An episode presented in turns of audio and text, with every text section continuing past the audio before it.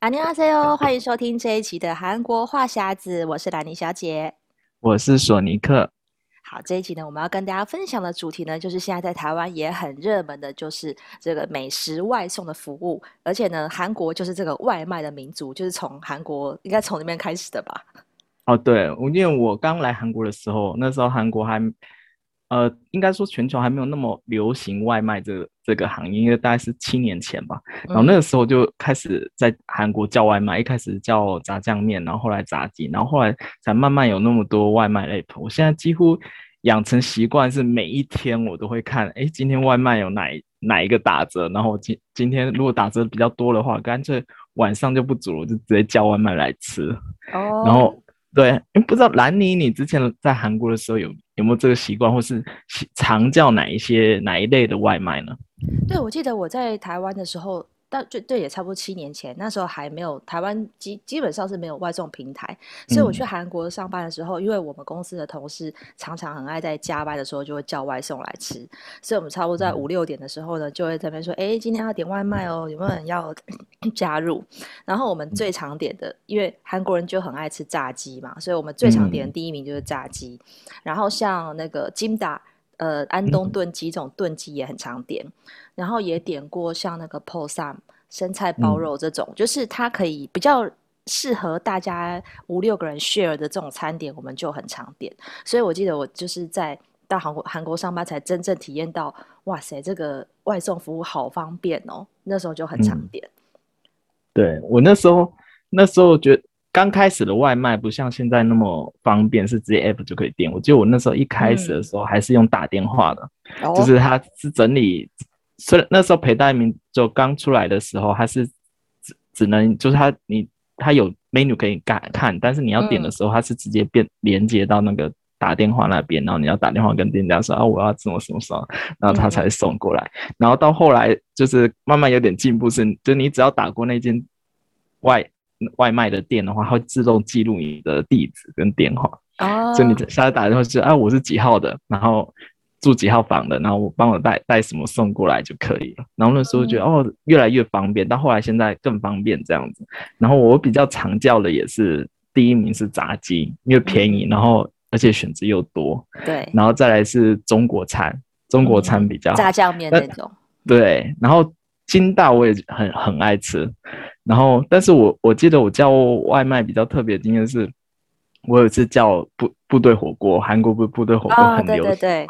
然后然后那时候突然有一天就是，哎，想说我来吃个部队火锅好了，然后我就点了部队火锅外卖，就送来的时候进来是都没有料理过的，全部都是生的，然后就整个就很傻眼，对，然后我心想说是这这个店家在整我吗，还是什么？然后我就特别再回去那个外卖的页面看，然后他。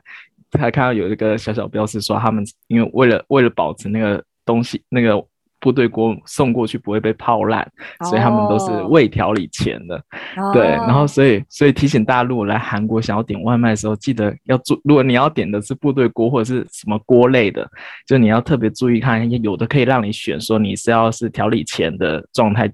外送过去，还是调理后的状态。就很特别、哦，真的对嘿。但是像台在韩国，现在其实因为韩国真的外送非常的兴盛，所以其实他们光是这个外卖的 app 就非常多种，对不对？对对对对，像韩国主要有五大的外卖 app，然后前两大我南宁应该有用过，也也听过。第一个就是 Yogiyo，对 Yogiyo 我也常用，嗯，对，然后再就陪大民众，这两个是现在呃大概是第一名跟第二名嘛，也是最多人使用的，嗯，然后。再来后面还有一个 Coupang Eats，然后跟 WeMap O，然后还有比较少人用的是 Kakao Jumanhabi，这五大是几乎在韩国各地都可以使用的外卖 App，都、跟台湾比，哎，台湾现在还是比较红的是 Uber Eats 吗？台湾就是本来是有三家，现在已经剩下两家，那这两大就是 Uber Eats 跟 Foodpanda，所以其实你在路上已经、嗯、已经变成一个很常见的街景，因为呃，foodpanda foodpanda 的那个制服是粉红色嘛，你就看到他们是粉红色的外送车跟外送制服，然后 Uber Eats 是绿色跟黑色相间，所以其实这两家已经是我觉得是不相上下哦。原本是 Uber Eats 比较多人点，但 foodpanda 就是近几年比较多那种优惠，就是常常会有打折啊，然后免外送费啊，所以他现在就慢慢的，我觉得他有就是有追上那个 Uber Eats，所以台湾人几乎基本上手机应该都会有。这两大 app 因为太方便了。对，我像像我的话是所有的 app 都 都全下载，哦、每天都先看哪一家的优惠比较多。对对，而且我记得韩，而且韩韩国的外卖的那个配送费的计算机制跟台湾的又完全不太一样了。我记得，嗯，嗯，因为像韩国的话，它是满一万五以上，很多店家都会提供免外送费的服务。哦，然后就算就算。有需要外送费的话，大概才大概三千韩币左右。嗯，然后所以我每次点的时候，我都会尽量冲到抽到那个免外送费的的那个额度去点餐，这样子。哦、对，然后我每次 po 上 FB，很多人都说，哎，他是在台湾，但台湾怎么好像都要收外外送费，然后觉得韩国好像点外卖比较划算这样子。对耶，因为台湾的这两大平台，它基本上的的像 Uber Eats，它的呃外送费的门槛最低就是二十五块。所以你点，你就算点一个便当，或是你点三个便当，都要二十五块。然后它就没有这个门槛，就说到什么门槛免运，它就是依照距离来算。比如说你点远一点的地方，外送费就是六十，所以有二十五到六十的区间，你可以自己选。就是如果你不想付那么多，你就选离你比较近的。然后 Foodpanda 的话，它最低的是十九块。但你有可能就是，如果两个平台都有同一间餐厅，那你就可以点 Foodpanda，因为它就少了六呃少了六块钱嘛。对，那他们这两大平台最近现在都有推一个就订阅制的会员服务，就是说如果你付一个月费，比如说像 Uber Eats 它是付月付一百二，那你就是每一单之后都可以免运。可是免运还有一个门槛，就是你要点满一九九。就可以使用免运。嗯、那 Foodpanda 最近也也推了这个机制，而且它现在因为在运就推行期间还 比较便宜，所以它是你只要月付四十九块就可以每一单免运。嗯、所以我觉得，嗯，这样比起来的话就蛮划算。因为如果你有好几个朋友或同事啊，常常一起点，那你就是先缴这个、哦、这个费用之后，其实你大概点三单，其实你就赚回来了。因为如果他一单是十九块运费的话。哦对啊，可是就是因为他们还有个门槛嘛，你就一定要点到一百七、一百九。如果你是一个人点的话，嗯、好像就有有点亏。但是我觉得现在就是你只要两个人以上就就可以免运的话，我就觉得还不错。这个就跟韩国的机制不太一样。嗯、对，韩国的话，韩国就我刚才说的，它是有看店家会提供免运嘛，然后有的大部分的平台会。走的是那种积点累积点数，看你的消费金额是多少，哦、然后它可能积一个百分之二或是百分之一，它会有分等级。嗯、像有 Yogiyo 会分等级，就是你如果叫一个月叫外卖越多次，它可能累积的那个点数会越高，真的趴数会越高。嗯、然后那点数可以在你下次点餐的时候直接抵扣你的那个餐费。哦，对，而且你是不是点炸鸡还可以积点？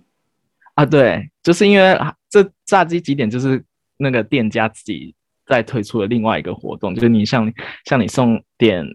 假如说我是首尔大店的炸鸡嘛，然后我下次我点他的炸鸡送过来的时候，他就会附一个首尔大店的那个 coupon，嗯，你知道，就同一间单店的那个 coupon 累积满十个或者是十二个，他可能下次就可以免费兑换一只免费的炸鸡。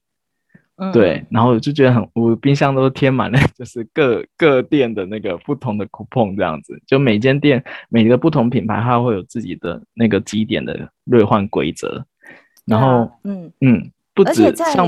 嗯、呃，对，就是在韩国，其实除了这个几点，因为我记得索尼克有讲过，就是说，其实，在韩国，嗯、因为除了这个外送外送的呃费用，可是它收费的方式其实也蛮不一样。因为像我们在台湾是 App 直接刷卡付费嘛，对对对对。然后韩国外送有听说会拿刷卡机出来，是不是？啊，对对对，韩因为韩国比较不常用现金，他们比较习惯用卡，所以他们可以在外卖的时候点的时候可以选择就是到付结账，就他送过来的时候，你选择就直接跟外送员刷卡结账，然后那时候外送员就会从他的口袋掏了一个那个行动刷卡机，插在他的手机上，然后就直接过卡就可以了。Oh. 那时候我第一次看到的时候，我觉得这这个东西实在太神奇了，因为我那时候每次我因为我有时候回台湾我会点外卖嘛，对，然后如果是到店结账的话，到家结账的话，他他还要找零钱都很麻烦，但是。那在韩国的时候，你就直接给他卡，就可以马上结账，我就觉得很神奇。对啊，有记得我在韩国，如果是点就送到我家的话，因为我点的金额比较不大，就是两两万韩币以内，嗯，所以我就直接等于说就是货到付款，他他到我这里给他现金，嗯，他他找零，对啊，所以我那时候我就好可惜哦，没有用过那个刷卡机，我觉得对，你下次可以来点试试看。对，虽然现在韩国也有就是 App 上结账，但是它还是有那个技能，就是你可以选择就是到到付结账，就是他送到家的时候再结账就可以，那个时候还蛮方便的。对啊，而且其实我觉得韩国外卖还有一个蛮特别，就是因为像你像点炸鸡的时候，因为韩国的那种炸鸡都是通常就是一整只。所以它就是直接装满一个盒子吧，嗯、它就不会像不会比较不像台湾的那种盐酥鸡或是炸鸡是那种两块三块这种用纸袋装。我记得就是韩国那种炸鸡是一整个纸盒可以直接提上来，而且我觉得他们那个设计蛮蛮好的，就是它直接有上面已经挖好洞了，因为韩国炸鸡会附一个腌萝卜嘛，啊、对，有一格就是直接挖好一个圆形的放腌萝卜，然后另外一个还会放那个。有时候送小朋友的可乐或是塞打这种，就直接整盒提上来啊，我觉得好方便哦。因为如果你是一人份，那外送员就直接也不用，根本也不用买那个袋子啊。就是有些，因为有些外送，台湾的外送会叫你要加一两块买那个袋子。啊那个袋子要另外付钱，要，因为我们现在台湾都要另外付费买袋子，嗯，所以它那个纸盒装就直接有提把嘛，直接提上来，嗯，对，哦，我觉得那个超方便，我就觉得我好希望台湾也有也有这样的机制，就不用另外花钱买购物袋。而且每一间的炸鸡店，它纸盒设计都不太一样，它会依据他们的 menu，哦对，啊。对，后来最近后期很多炸鸡会出推出那种两只鸡的套餐，就它一盒里面会切开两半，然后里面。左左边一只鸡，右边一只鸡，就超整个整个就超大盒，很丰澎湃的感觉。对，那是同一个口味，还是它也可以点盼盼两种口味？就是两种口味，不，你就看你要选什么口味，就是都可以选，就是两只不同的口味的炸鸡。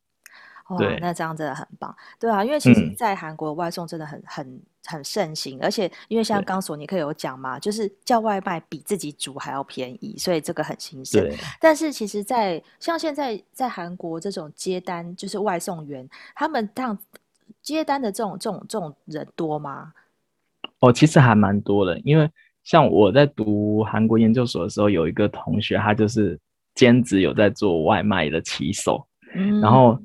韩国的外卖骑手文化跟台湾的好像很大不一样，因为。呃，韩国的外卖业者，他虽然有自己的车队，但是他很多地方是依赖第三方的这种外外送骑手的车队，就是哦，呃，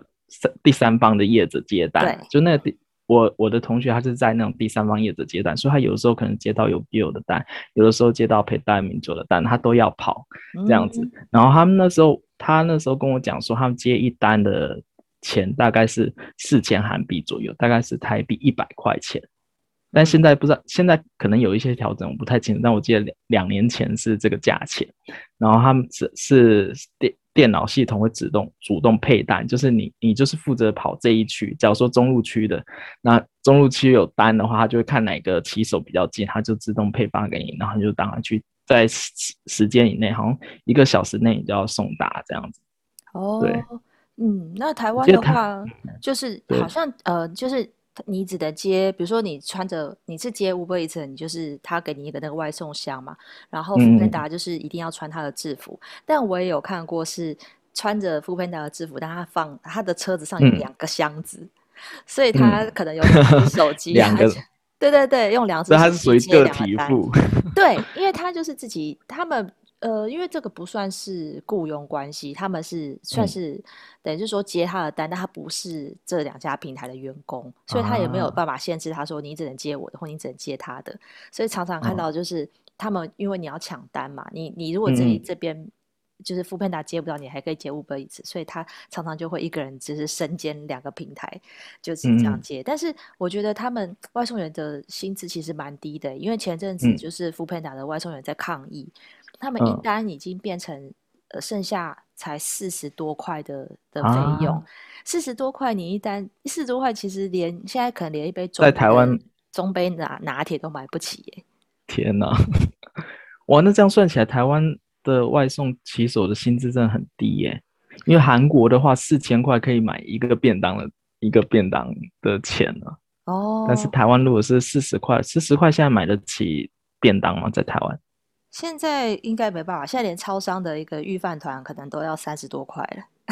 哇，就是那难怪他们要抗争。对啊，因为其实而且我觉得外送、嗯、对外送骑骑手其实是还蛮辛苦的工作，很辛苦、啊。因为像我，嗯，我我同学啊，他就在骑。就送外卖的过程中发发生车祸，哦、但是因为韩国韩国的外卖制度，它是加入那个那个外卖公外送公司嘛，所以那外送公司会另外帮他投保，所以他就算是、嗯、就算是在车有发生车祸，他的医疗费啊用啊，其实那个保险都可以请得起来。那台湾是这个台湾的话，外送业者会有另外帮他们保险吗？那些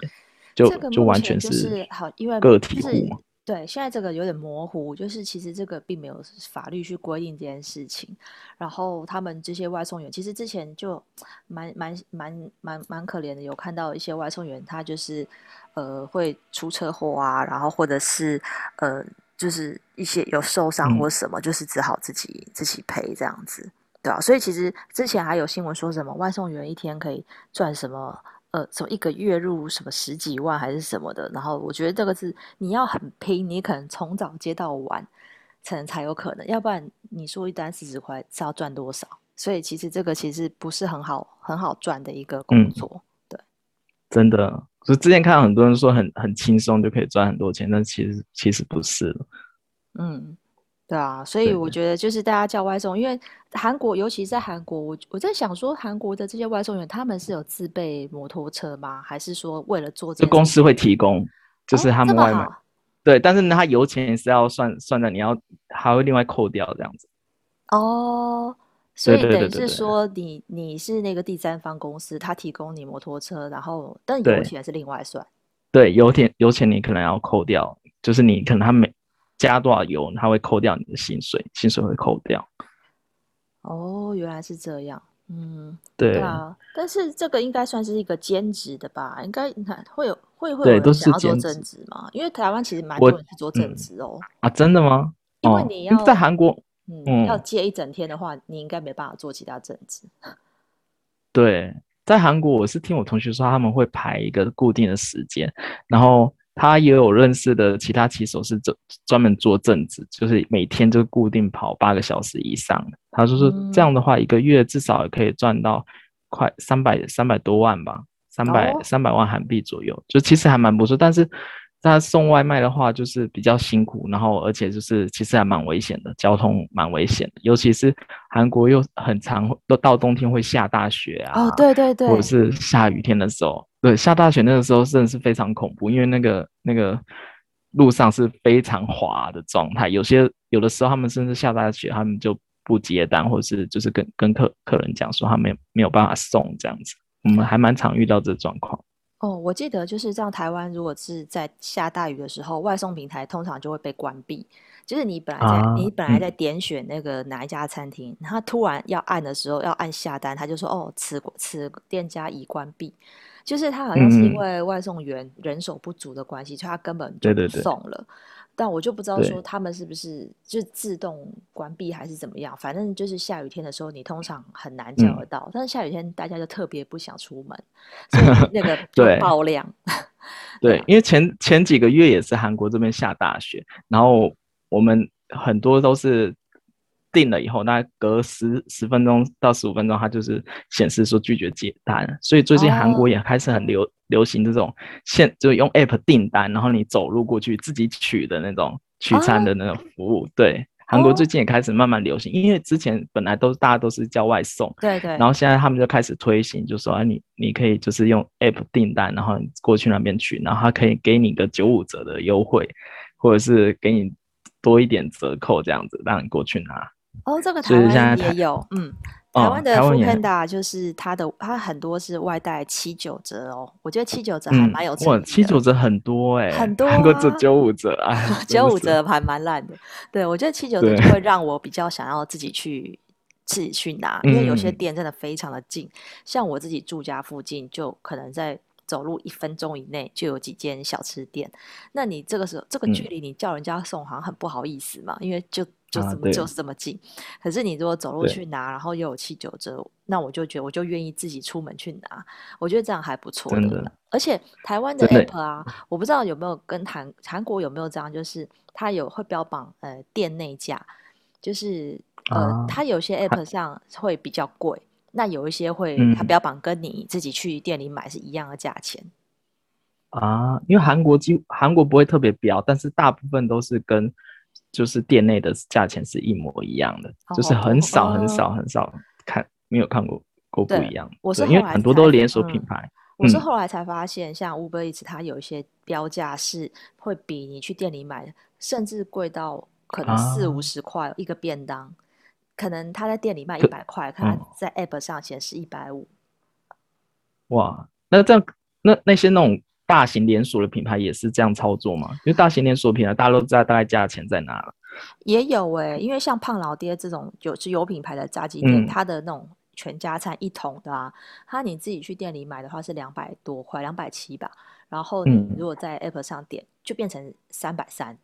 就是一样的东西，就会贵四五十块。这我后来才发现的，对啊，那有些那这样子有 还要先做功课才行。真的，我就是不知道，因为我后来就我本来也没有自己去过胖老爹买，然后我是我第一次买是从那个 app 上面订，嗯，那我后来有一次自己找到店里的时候才发现说，哎，价钱怎么差这么多？那早知道我自己来拿就好了。对，瞬间有种被欺骗的感觉。对，对啊，因为像我我们之前嗯。我们前前公司他们他他们也开始在做外卖，嗯，因为我们有餐厅部嘛，他们也开始做外卖。然后后来才发现，其实韩我不知道台湾的的那个 app 抽成是怎么样算的。韩国的抽成至少至少是十五趴起跳，就是你的定价十五趴起跳。对，然后如果你要就是在排名比较上面一点露出的话，你每个月还要另外再给广告费。哦，对，嗯，所以所以。韩国很多韩国外卖有些都是比较高单价的商品，就是假如如果你如果是点的是像猪脚啊或者什么，嗯，就会发现它的价钱会比较贵一点，因为他们都有抽成在里面，所以他们如果他会想到说我要今天我要做外卖的话，他干脆就是把所有店内的菜单也会调高这样子。哦。